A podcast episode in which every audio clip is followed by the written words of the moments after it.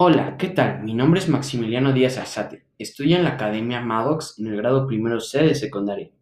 Hoy les voy a platicar sobre el libre albedrío. Si ustedes no saben qué es el libre albedrío, déjenme contarles que nosotros a diario usamos el libre albedrío sin darnos cuenta. Incluso para decidir cómo hacer este podcast, yo estoy usando el libre albedrío. Cuando vas a decidir qué comprar, estás usando el libre albedrío. Cuando estás en un partido de fútbol y tienes que tirar un penal, Debes de usar el libre albedrío para decidir hacia dónde y cómo le vas a tirar.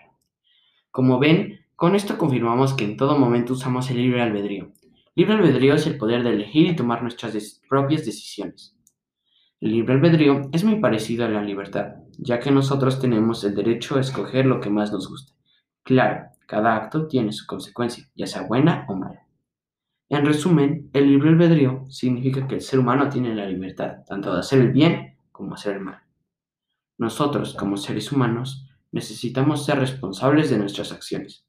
Por ejemplo, si vamos comiendo algo en la calle, nuestra responsabilidad es no tirar basura en las calles. Otro muy buen ejemplo de ser responsables es que hoy en día con la pandemia debemos de actuar con responsabilidad y de solo salir cuando sea necesario o cuestiones esenciales de trabajo. Y en caso de que sea así, tenemos que ir bien preparados, con gel antibacterial, cubrebocas y siguiendo todas las medidas de seguridad. Tomar conciencia de nuestras acciones es muy importante en el día a día, ya que si no tomáramos conciencia, este mundo sería un caos. Gracias por escucharme, espero que hayan disfrutado esta información y que les sea de utilidad. Esto fue Podcast con Max.